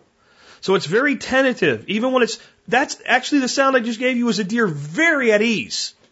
That's about as at ease as it gets. That's a stroll. Okay? So when you walk through the woods and you walk that repetitive pattern, just like cadence, one, two, three, four, one, two, three. Nothing else in nature walks that way. Nothing else in nature walks as carefree as a human being. So you're not going to move through areas in certain instances with sticks and twigs and leaves and make absolutely no noise whatsoever. Your presence will be known. But how high you set their alert factor is going to be based on how you move. And if you're moving like a biped, right, in a constant stroll, that sound is very, very foreign. And it puts them on high alert. If they hear a little bit of this and that, it could be anything. It could be birds, it could be squirrels, it could be another deer. Sometimes they're actually inquisitive to the sound. So all of these things I'm going to tell you are great ways to get started without a gun. And that's how I would advise anybody to start learning. Then you do have to look for access to land. You start having to find where can I hunt? There's actually a lot of public land in Texas, and I'll tell you, I know you said you want to hunt deer and hogs, but on this public land in this state, the best thing you can start hunting is squirrels. Get yourself a license, uh, get yourself a 22, take a hunter safety course if you haven't already, uh, and get out on these public lands with your license and hunt squirrels. You can hunt squirrels most of the year in this state. Um, if you hunt squirrels, your primary ways that you would hunt them would be still hunting, and stand hunting. They relate to food sources. They know that they're prey. Um, when they're being hunted, they know they're being hunted. They're quite elusive. About the only thing that's not true of squirrels that's true of deer and hogs would be that they don't really care about scent. So you have to use all the skills other than thinking about the wind to hunt squirrels that you will deer or hogs and start looking for other people that like to hunt. Um, and I'll tell you this, uh, for single men that like to hunt, finding a lady that likes to hunt, that's that's pretty high up on the on the, the scale of success. So um, if you are in the market for for a, partner in life, um, that would not be a detriment.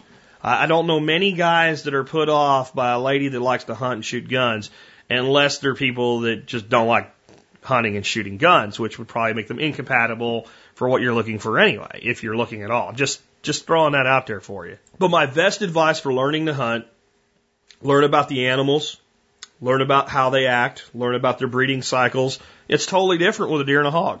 When do hogs breed? All the time. When do deer breed? Once a year during the rut. How does breeding cycles affect hogs? Sows pack together and boars fight for access to basically harems. Okay, that's that's it. That's the whole thing. There's not much more to it than that. You find hogs, you're going to have sows and boars. You, you you want to hunt a trophy boar for whatever reason or another, find a good solid pack of sows and start tracking their activities. You will find boars relating to them. You want to use the breeding cycle of a deer. You learn about scrapes and rubs and the difference between the two and what one means and what one doesn't mean. You start learning how to create mock scrapes and how to use a buck's drive to breed against him. It, it, and, it, you, and you know it's confined. In the tactic that will work well during the rut or the breeding period won't work at all in July. And the rut will be different in Pennsylvania for this time of year than it will be in Florida because it's somewhat seasonal based as well. Not hugely different, but it won't be the exact same time. So learn about all, what the animal eats. When is that available? When nothing that's on the basic list is available, what is available, what would they eat then? And then find a place you have access to and start patterning the animals without a need to kill them. That'll make it a lot more fun, a lot less pressure. Get out in the morning before dawn if you can. Here's here's how I would say this is a this is a great exercise. This is a great exercise. Take some midday walks or evening walks in some places and learn the patterns around you. Learn the animals, what's available in the area, their food sources, whatever, and pick a place that you think would make a good stand. Get up in the morning that you have the ability to do so before dark, before more, before dark, before light, and get yourself to that location. You might have to do something like rely on something like night tacks. Night tacks are little tacks you put in a tree, and when you shine a flashlight on them, they reflect. But get off the trail when you do this a little bit. Have your place set up in advance. You're not going to do a tree stand with this, but clear the leaves away from the tree so you're not in the morning doing all that, right? Have it already set up and ready to go. If you're going to put any kind of blind in place, build a blind. Get yourself into that place before first light. Sit there and shut up and wait.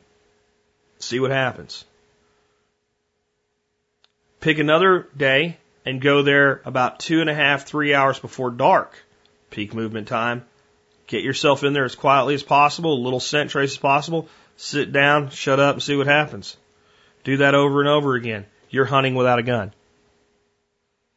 And if what you really want that you said to get to the heart of the matter was, I want to know if I have to, I can. Well, since you know how to shoot, it's the one thing left. And that's why I would advise you maybe to think about doing some squirrel hunting.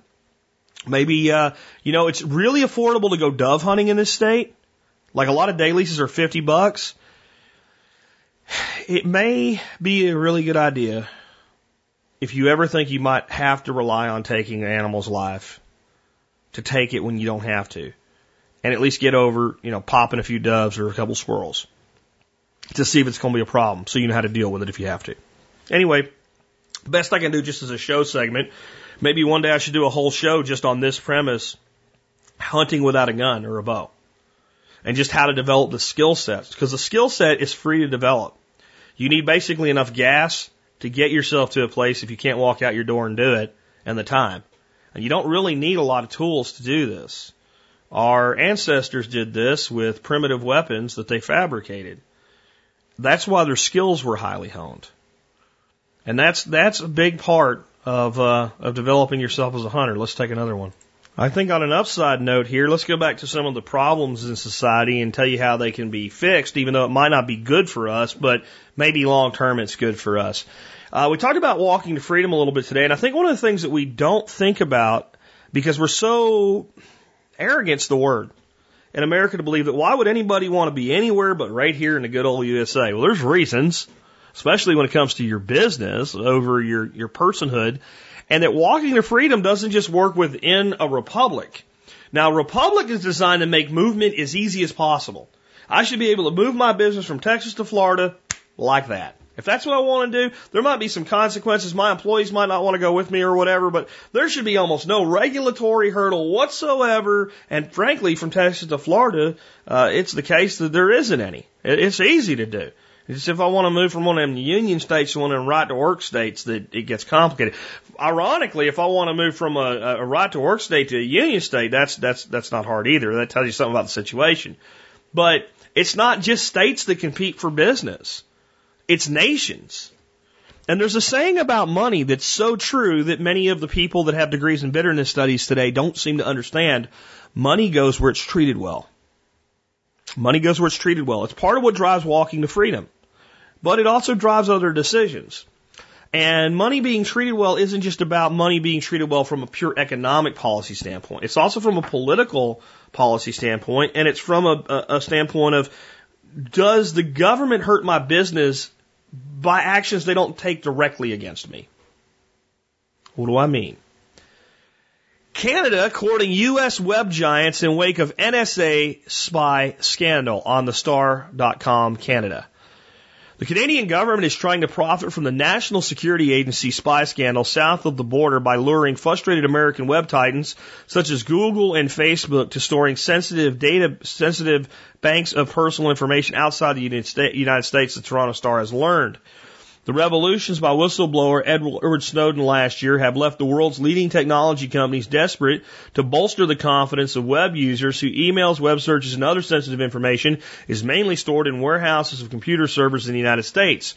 While Microsoft, Google, Amazon, Facebook, and others have launched pressure campaigns to have Washington rein in the NSA, the Electronic Spy Agency, Canada is hoping to profit from the discontent, said Robert Hart, founder, chief executive of Canada Cloud Council, an industry association representing data center firms in the country. Quote, there are governmental agencies right now in Canada who are actively trying to recruit Silicon Valley companies like Google and Facebook and trying to convince them to build cloud infrastructure in Canada.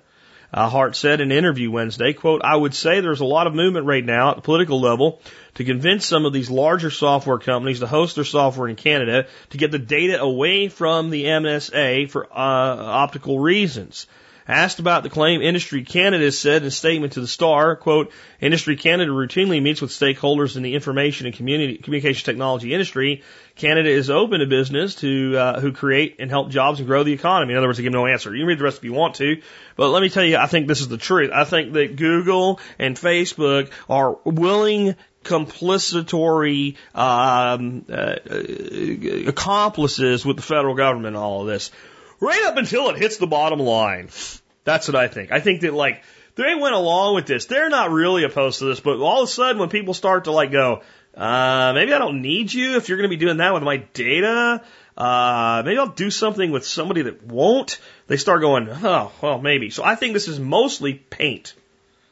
I don't think that the NSA is prohibited in any way from spying on your activity if your cloud account is in Canada. Um, it may give the illusion of that, and it may be a reason that companies might move there uh, to make it look less likely. But the whole point of the internet is that it doesn't believe in magical fake boundaries that we call nation borders. It doesn't. Now, I see a reason for nations to have borders, especially in our current society, but in reality, they are imaginary lines. They change, they're fluid, they move. There's nothing really there. Now, there are some physical boundaries that lend themselves naturally, like, you know, the Rio Grande River. But trust me, folks, there's plenty of places on the border between Canada and the United States that if you were in the middle of a field, you could walk from Canada to the U.S. and back, back and forth, and you'd never see anything, feel anything, understand anything about why you're in a new place. And the internet uses a wire that goes across those things and doesn't give a dadgone one bit about it. The security is the key. Can the data be kept secure from NSA snooping, spying, and hacking?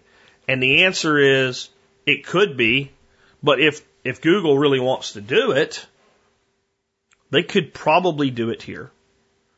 But they might be more pressured to do it, to not do it here than they would with their stuff there. In any event, the big message though is if you conduct yourself at the state level or the national level in oppressive ways, things that are good will flee you. They will go elsewhere. And a lot of these, you know, businesses or, you know, evil outsourcing businesses that are taking their business outside of our country are doing so because we've made it so expensive and complicated and repressive to do business in the United States. Peter Schiff, um, makes a lot of money uh, from an investment advisory standpoint, setting up clients with investment portfolios, managing their money, protecting their money. He does a very good job at it. You know what he won't do? He won't take you as a customer, most likely, because 90% of you or more are United States citizens. They will not take a U.S. Uh, citizen as a client, Schiff Investing. They do business offshore, and they don't hire American citizens either. And I, I heard straight from Peter Schiff on this because we, we met uh, in New Hampshire at Liberty Forum three years ago now. And he said, I want to hire Americans. I want to take Americans as customers. It's too expensive and it's too risky, so I'm not going to do it. It's another example of money going where it's treated well. Well, you know what? I would say that if I was running a company that stored large amounts of user data and it would do my customers a service by moving my my my data storage to Canada, and I could do so at a reasonable cost, the same or less, or a, a small premium over what I'm currently paying now. And it actually wasn't just paint. If it really did make it more likely that the government would not have access to my users' data, I would do it like in a heartbeat. I would do it in a heartbeat. And, and if anybody bitched about it, I'd say as soon as you guys stop doing what you're doing, I'll be happy to bring that business back to the good old US of A. So I think it's a good thing. And I think you're going to see more and more of it. And I think that, I don't know, I feel like as apathetic as the people are, that this NSA thing might have been our salvation. But will the people stay awake and will they stay angry long enough? I don't know. But I think people really are upset about this. I think the more people think about it, the more they get upset. Unlike a lot of things where they get really, really angry and then, oh, what's Paris Hilton doing? Like, they just, like, this is because you're the, because the young people are always on those devices. They're just thinking more and more and more. Why are you, why do you need to know this? How is this protecting us? So maybe there's some good pushback here that'll keep pushing back. We'll see. But just again, it's not just walking to freedom that works in a republic. It works in the world too. And every time you hear somebody advocating for tougher financial regulations and more control and forcing higher wages and all of this stuff, just understand business will leave when you make the environment non conducive to business. And we're seeing it over and over again. If you doubt it, call U-Haul and say you want to rent a U-Haul truck and you want to pick it up in Dallas and drop it off in Los Angeles and get a price. Hang the phone up, call them back and say you want to price a U-Haul truck from LA to Dallas go the other direction. And when you want to go to LA with that truck, you'll pay about two times the money to go the other direction because they know it's never coming back. Because the move is decidedly toward Texas from California. And that's just one indicator. Let's look at another one. Again, let's shift to a completely different type of question. Uh, single people homesteading. This is from Glenn in Australia. Hey Jack, I'm a single guy, 43, and homestead the best I can on my one acre property in Western Australia. I grow my own food, have chickens, water harvest, solar power with batteries, and so on. As you know, homesteading is a lot of work and often involves teamwork. Being on my own makes it a lot harder as almost everything has to be done by myself, which can be limiting. Do you or anyone on the expert council have any tips for single people to help them with doing it alone homesteading? Love the show. Thanks for all you do. Regards, Glenn. I'll give you some thoughts, I guess. Um, number one, I understand. And I'll tell you the biggest reason I understand. Uh, this year, uh, a little bit before uh, we took on our intern Josiah, uh, Dorothy and I uh, woke up one morning and she was in sweats and pretty sick. And it was like something that went away and then came back and then like took her out for like four days. Just took her out where she couldn't do anything. And all of a sudden I was left alone doing the show, doing the household stuff inside the house and taking care of the, the land and the animals, which we hadn't even done that much yet. So there wasn't that much to do. Some chickens and geese, basically, and a little bit of garden stuff, but not really that much because we just kind of didn't go at it hard from a gardening standpoint this year. We did it as a, as a bed establishment thing this year. So it wasn't tons of work to do. I was plumb exhausted.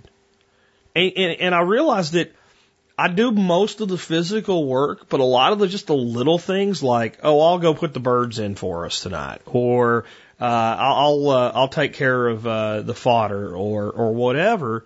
Um, when somebody's doing a little bit that they think is not a lot, it ends up being a lot because it's one less thing you have to do. So first of all, I understand. Uh, so with that being said, I think the important thing to do then is to try to systematize everything if you're going to do it alone to make it as, as systematic as possible and to minimize the work as much as possible and to maybe do a little less than you would do from a standpoint of things that require maintenance and more things that don't require a lot of maintenance. Trees don't require a lot of maintenance. They only require a lot of maintenance when it comes to harvest time and, and preservation time.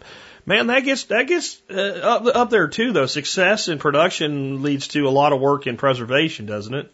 Last year, not this year, but last year, last year up in Arkansas, when we got everything really established, uh, the one day we went out and decided we're going to harvest every jalapeno pepper that's on the on the dadgone plants and just get them all in. It's almost time for the year to end and the frost to come. Let's get them in. And I posted this picture, and this was 18 plants. That's all it was was 18 plants. And it, we had a butcher block table that was about three foot wide by four foot long, I think. And we had peppers piled up a foot deep or more from one end of that table to the other. It was th- literally thousands of jalapenos. It took Dorothy and I like four days to slice and dehydrate all of them. Four days. Which means it would have took me eight. Now, that's that's the basic math that works. So I, I get it. So try to systematize things and try to think about how you can set up your harvest to not all be everything at once and, and things like that. I guess. Um, I don't know. Maybe you like being single. I think that you know it has its ups and its downs, but you know if you weren't single, it would be somewhat self-correcting. So thinking about finding someone special in your life might be a good idea. Um, I say look to the broader community. Who, who, who's around you? Usually if you're homesteading, you're in an area where that's kind of done. Like, do you have enough friends? I mean, you should be part of that community anyway. So getting involved with friends and having like, you know, if every other Saturday you, you, you had one good friend in your neighborhood where on, on this, you know, first Saturday of the month, I come to your house and I help you with a few things for about four hours. And the next Saturday and the second Saturday, you come to my house for about four hours. And then we have lunch or drink a beer or something. And then the next Saturday, I do it, and then it just keeps flipping and flopping back and forth like that. Just that four hours a week of companionship and help goes a long way. And you start to learn from each other, and you end up, what happens is this formal agreement to do it four hours every other Saturday becomes you popping in on each other all the time, helping each other out. Now, if you had four or five families, or even four or five single people working like that in an area, you build a lot more community. Um, with one acre, I don't think it's probably that probable, but you know, you can always do an internship uh, for somebody that wants to learn how to do all this stuff. Uh, I've got a lot out of you know working with Josiah as an intern. Um, it has its its its struggles too, but of course I'm married, so that's you know you're, you're giving up part of yourself from your partner. Where if you're not married, it's not an issue. Uh, it might lead to you being more comfortable in your singlehood and, and not looking hard enough to find a partner in life. Uh, but if you don't want that anyway, and some people just like being single, then that's fine too. The other thing is, you know, how big's your house? Would it make sense to take one room of your house, if you have a two or three bedroom house, and rent it out to a tenant? And specifically look for a tenant that kind of likes the homesteading lifestyle. And say like, well, your rent's going to be a little bit better than it would be, but you're going to be expected to pull a little bit of uh, weight around here. And a person says, well, I don't want to do that. Fine. I don't want to rent to you. You might find, because I'll tell you what, there are a lot of people that want to learn about this and be part of this, this homesteading resurgence and permaculture resurgence that just want access to land. Tons of people that just want access to land. So finding someone that maybe wants, you know, maybe putting, learn a new skill, build a tiny house. And once you have that, then maybe you could rent that tiny house out to somebody. Or on an acre, you could put in two tiny houses and maybe have two tenants. And now you've got a community, you're building your own community, you're building a micro eco village. I mean, there's a lot of ways to do this, but just from a standpoint of how do I do as much alone as I can do with somebody else, I really don't know because I've never lived through it. I would bet you that Brent from Prince Edward Island, California, California, he's going to kill me now, Prince Edward Island, uh, Canada, um, will likely likely comment on this with some really good insight because I know he lives a bachelor's life on his own homestead in a kind of a similar but a lot colder environment than you have, a maritime climate. Um, and uh, it might have some really good ideas. So I also say reach out on our forum and say, you know, are there any other single homesteaders out there, and use that collective knowledge and groupthink uh, to figure out how to do these things better for yourself. Uh, let's take another one. Haven't any gardening questions today, other than a little bit with that one because it's homesteading. This is uh, Robert's asking a question on Three Sisters Garden, which is really, really well known, talked about a lot in survival circles, and you very seldom see anybody actually execute it and do it. So let's talk about his question and then we'll talk about the execution and understanding it. Um, hey Jack, love what you're doing. I have a, I have a few Three Sisters Gardens questions. I've never planted one of these before. Number one, based on what I've read, use pole beans. I also read corn does not like things growing on it and it will strangle the corn. What's your thoughts? I'll get to them in a second. Two, if I use bush beans, will they get enough sun through the squash? I'll answer that now. No, they won't. Squash, great big leaves, vining crop will smother bush beans. That's why you don't use them. That's why you use pole beans. Three, could I put sugar baby watermelon on one end instead of squash? Absolutely. Um, other info. I live in Arizona. This will be planted in beds that are 10 by 3 feet. I was thinking of doing three clusters of corn evenly spaced and planted a week or so apart. Planting beans one or two weeks after the corn and then squash a week after the beans. I, if you say use pole beans, could I also put some bush beans around the edge? Yes, as long as you control the squash. Uh, you, you could. The first year, woody beds I dug down. I put small chunks of wood in, hoping for faster compositioning, composting, and covered with topsoil about three inches of premixed square foot garden mix. This was done about two months ago, and I plan on planting in mid-February. Any hints and advice and more are than are welcome. Um, first of all, mid-February. I don't know how that works for for for corn in your part of Arizona. As long as you're out of the danger of frost, sounds great to me. But look at your planting time because you got to think about your frost with corn and stuff like that. And being having a uh, corn will tolerate light frost, no problem. It's a grass. Uh, but you also have to have the soil warm enough to germinate. You probably do. You probably know your planting times. Just going to make a suggestion there. Let's just talk about modern thinking for a Three Sisters garden and Native American thinking for a Three Sisters garden. Modern thinking is corn is sweet corn. Beans are green beans. Squash are pumpkins, winter squash. Got one out of three right. Corn is heavy duty, old heirloom, tough ass field corn, Indian corn. You know, Native Americans weren't even using like an old sweet corn like hookers or something like that. Uh, if you want a modern heirloom corn, you know, you might consider something like Hickory King. Uh, really, really tough old corn really thick husks. One of the corn's natural defense against the corn borer worm is the husk itself, and the thicker it is, the more work it takes to get in there.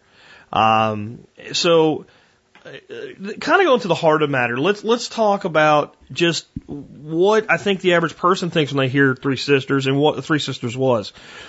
Person generally, I think, thinks this way. Well, I'll plant corn, I'll plant some beans and some squash, I'll get sweet corn that I can steam and, and, and put butter and salt on in my grill.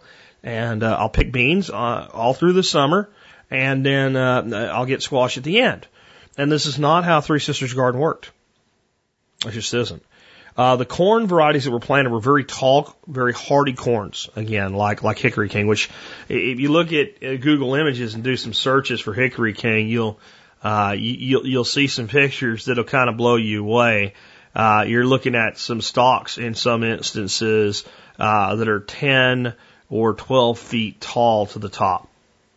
So a very, very tall, robust corn. Uh, a very, very hardy corn, a very, very pest resistant corn. And there's other Indian corns like this, heirloom corns, flint corns, dent corns. These are corns that are designed to make cornmeal. They're not designed to be sweet corn. That's the, that's the first big difference.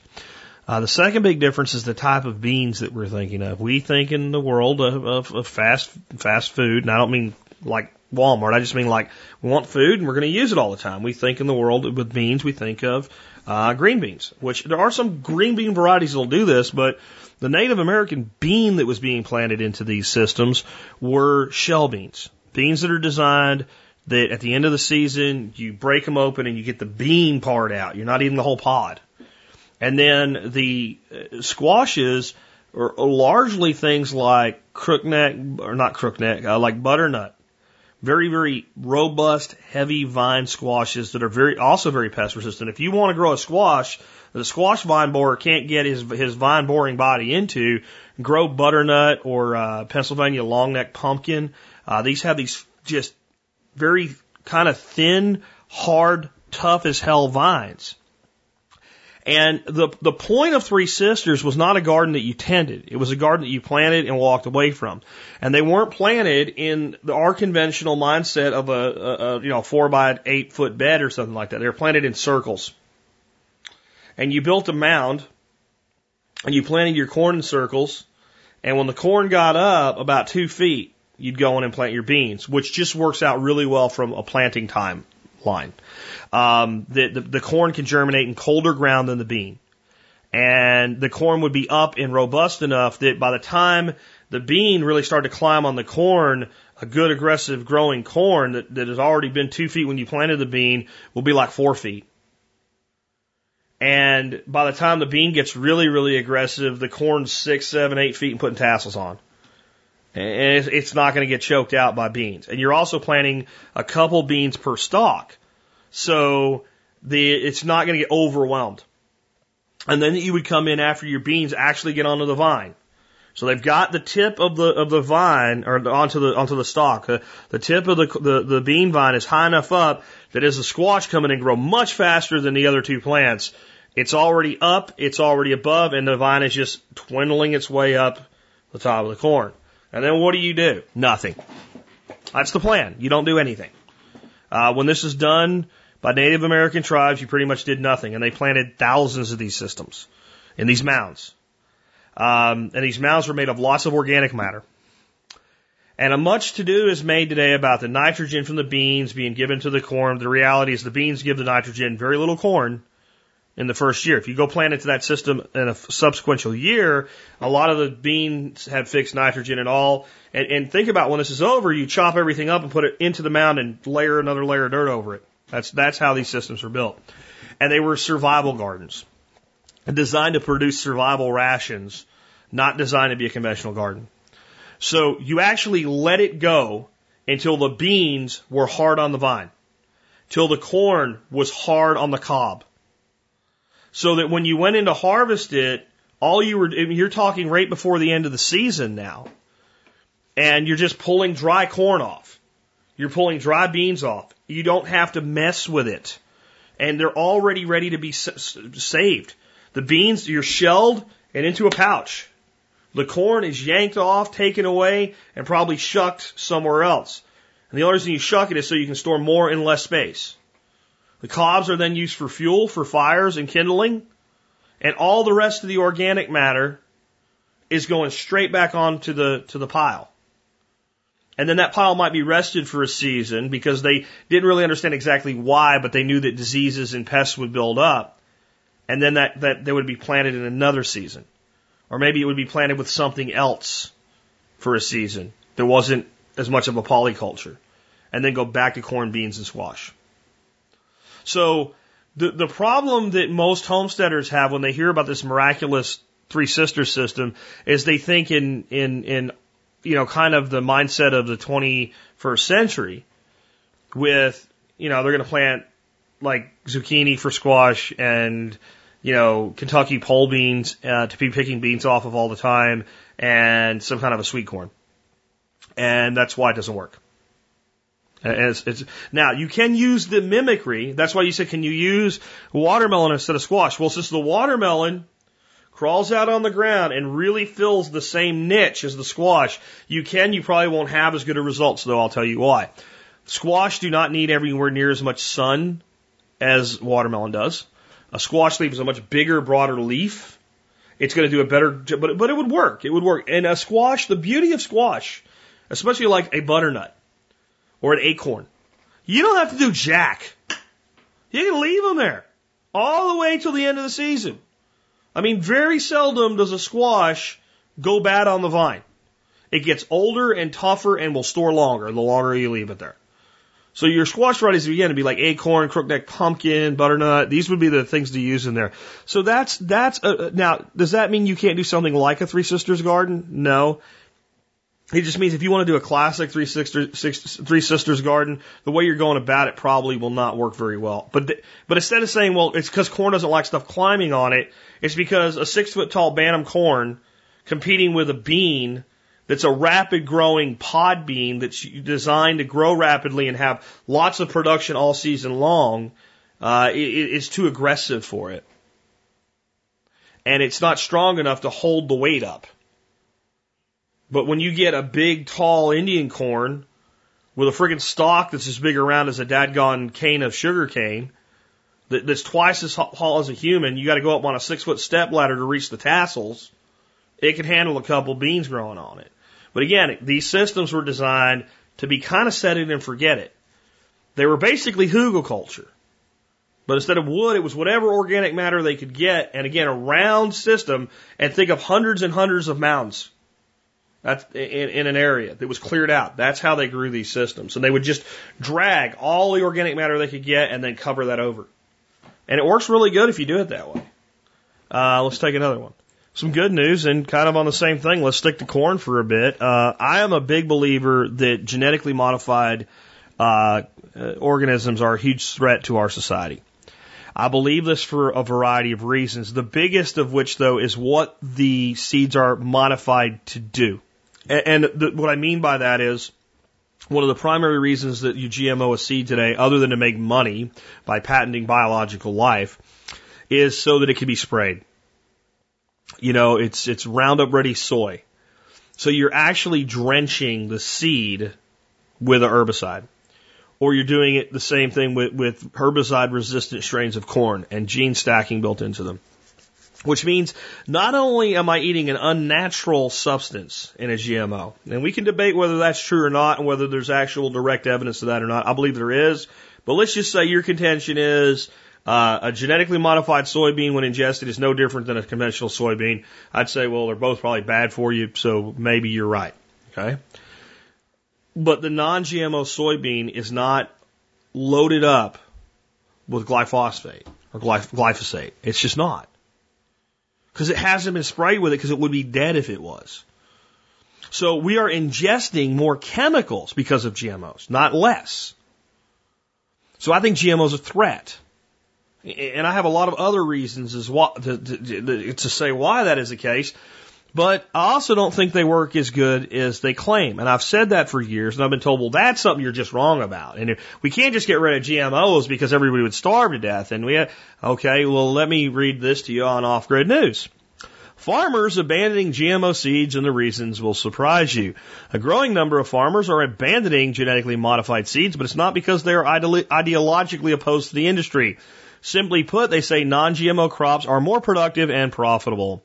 Modern Farmer magazine discovered that there is a movement among farmers abandoning GMO uh, because of simple economics. Quote, we get the same or better yields and we save money up front, crop consultant and farmer Aaron Bloom said of non-GMO seeds. Bloom has been experimenting with non-GMO seeds for five years and has discovered that non-GMO is more profitable. The reconverts to non-GMO are not hippies but conservative Midwestern farmers who are making a business decision. Modern farmer discovered they are switching back to natural seed because it is more profitable, not because of any ideology. Quote, five years ago, the GMO seeds worked, said farmer uh, Christ Hergite, who, along with his father, planted GMO seeds. I didn't have a corn rootworm because of the Bt gene and I used less pesticide. Now the worms are adjusting and the weeds are resistant. Mother Nature adapts, end quote. Farmers can get paid more for conventional corn than GMO corn. I'm coming off the script for a second to tell you that's because we don't want it. And people will pay more for non-GMO today just to not have it. So they're getting a premium for their corn is basically what that says. Plus, Hugh Hugrich discovered conventional corn can produce more per acre. Modern Farmer reported that two years ago, Hugrich planted 320 acres of conventional corn and 1,700 acres with GMO corn. The conventional fields yielded 15 to 30 more bushels per acre than the GMO fields, and the profit margin was up to $100 more per acre. Last year, he planted conventional corn in 750 acres. You have to ask yourself the question if he gets more money and it costs him less, why isn't he planting all of it with conventional corn at this point? Um, quote, I get 50 cents per bushel premium, Hugrich said, of the non-GMO corn he grows in Breda, Iowa. Herbicide use increased by 26% between 2001 and 2010 because of the spread of herbicidal resistant weeds. Listen, the, the, the, the, the seed that promised that they would decrease the need for herbicide increased it by 26%. Hugrich said he used herbicides on the non-GMO corn and conventional corn, even though theoretically he shouldn't have to use it on a genetically modified crop. The, the group Farm and Water Watch reported that 6.2, 61.2 million acres of cropland in the U.S. are plagued by weeds that are resistant to popular glyphosate uh, herbicides. Why non-GMO seeds are more profitable? The Modern Farmer article called the post-GMO economy. I called this the post-GMO economy makes an excellent case for farmers dumping GMO. Some interesting facts the magazine uncovered are the cost of growing one acre of non-GMO corn was $680.95. The cost of growing an acre of GMO corn was $761.80 according to Aaron Bloom. That means it cost $80.85 more an acre to raise GMO corn. GMO seeds can cost up to $150 a bag more than regular seeds. The market for non-GMO foods has grown from 1.3 billion in 2011 to 3.1 billion in 2013, partially because some Asian European countries don't want GMO seeds. Grain dealer Clarkson Grain pays farmers an extra two dollars a bushel for non-GMO soybeans, and others a dollar and a dollar a bushel more for non-GMO corn. Uh, the market for non-GMO seed is growing. Sales at Spectrum Seed Solutions, which sells non-GMO seed, have doubled every year for the last four years. Sales at another company that markets non-GMO seeds, Emerge Genetics of West Des Moines, Iowa, have increased by 30% a year for five years. Spectrum Seed Solutions President Scott Odell thinks the non-GMO corn could be 20% of the market in five years. So it seems like we're moving in the right direction. Now let's let's be honest. This is all monocropping. This is all fertilize, fertilize, fertilize, spray, spray, spray, plow, plow, plow, delete, denute the soil, denute the soil, denute the soil, corn, beans, corn, beans, rotational, excessive, ridiculous farm system that needs to change. But it is the way things are now, and if GMO is dying a death because it's failing, so be it. I'm I'm concerned that it won't be enough. That uh, there's so much in place to empower uh, the mega corporations behind this that they'll find ways to force farmers to use their crap. Uh, they'll come up with some safety need or some crap. Uh, right now, they're actually trying to be on the no-till bandwagon. They're saying because you, you, you don't you can spray your crop with herbicide, you don't need to till to control your weeds. And, and there was, we're better for the environment uh, when we're dumping tons and tons of chemicals on the land. Uh, nonsense. But it is good to see at least some of their lie just unfolding economically around them. And I believe if the free market were truly a free market, that the GMO, the GMO market for seeds would either be non-existent or far different. They would have to be using the genetic modifications for things that are actually beneficial to the market versus beneficial to the marketer. And that's the case. I mean, everything that Monsanto does with gene stacking is designed to sell more chemicals. The seeds are indeed the seeds of profit for these companies, but the profit apparatus is the chemical. They want to biologically patent the seed. They make some money. They make the gas money on the seeds, but they make the jet money, the G5 jet money, they make that on the chemicals. And the only reason that Monsanto is even in the seed business is to sell chemicals. That was the business decision that was made. If we do this, we'll sell more of that. So it's good to see it falling apart at least a little bit. Well, folks, I think with that we've gone long enough today. Uh, about two hours uh, of coverage. I hope I really uh, I got you thinking today, like that's I usually try to do on a Monday, is to get you thinking. Uh, tomorrow we'll come back with a show, and uh, actually I think this week we're going to have three interviews because I had an interview stacked into last week. So I'll have an interview for you tomorrow, and then I've got some other great interviews for you this week. Uh, this week I actually have in the uh, hopper. I don't remember who I interviewed last week. Hold on. I remember who I interviewed. I didn't remember which ones I ran. I ran John Bush and uh, Beth Warford. Uh, the third interview that I did last week that we had to make some adjustments for to get him on was Ken Jensen, the clever survivalist. Uh, we will have him on tomorrow to talk about triage uh, in mass casualty situations. Uh, then we have coming up this week also Stephen Scott of UnderwoodGardens.com. That's Terroir Seeds, uh, which will be a great uh, show to talk about uh, seed varieties and getting ready for your planting in the coming season. And then we have a returning guest, John Pugliano, a great guy uh, to look at financial situations and some trends to watch in 2014 in the financial uh, market. Uh, it'll be a much different interview than the last couple times that I've had John on. Uh, he put together an incredible outline, and it's really a great time of year to be looking at economic trends for the coming year. Uh, then Friday we'll have Friday, Friday, Friday, and Friday calls. And with that, uh, I hope you had a good day today with me. This has been Jack Spirko with another edition of the Survival Podcast, helping you figure out how to live that better life if times get tough, or even if they don't. It's in our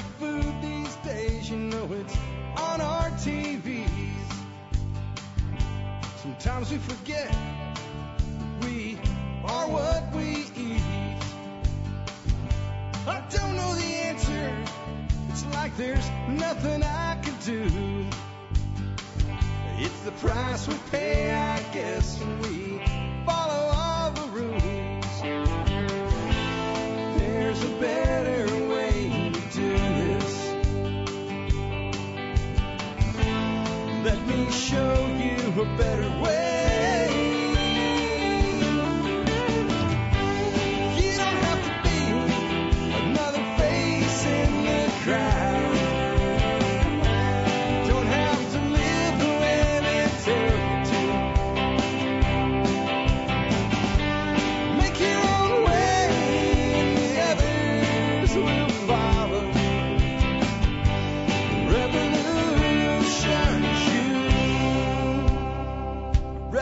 sure.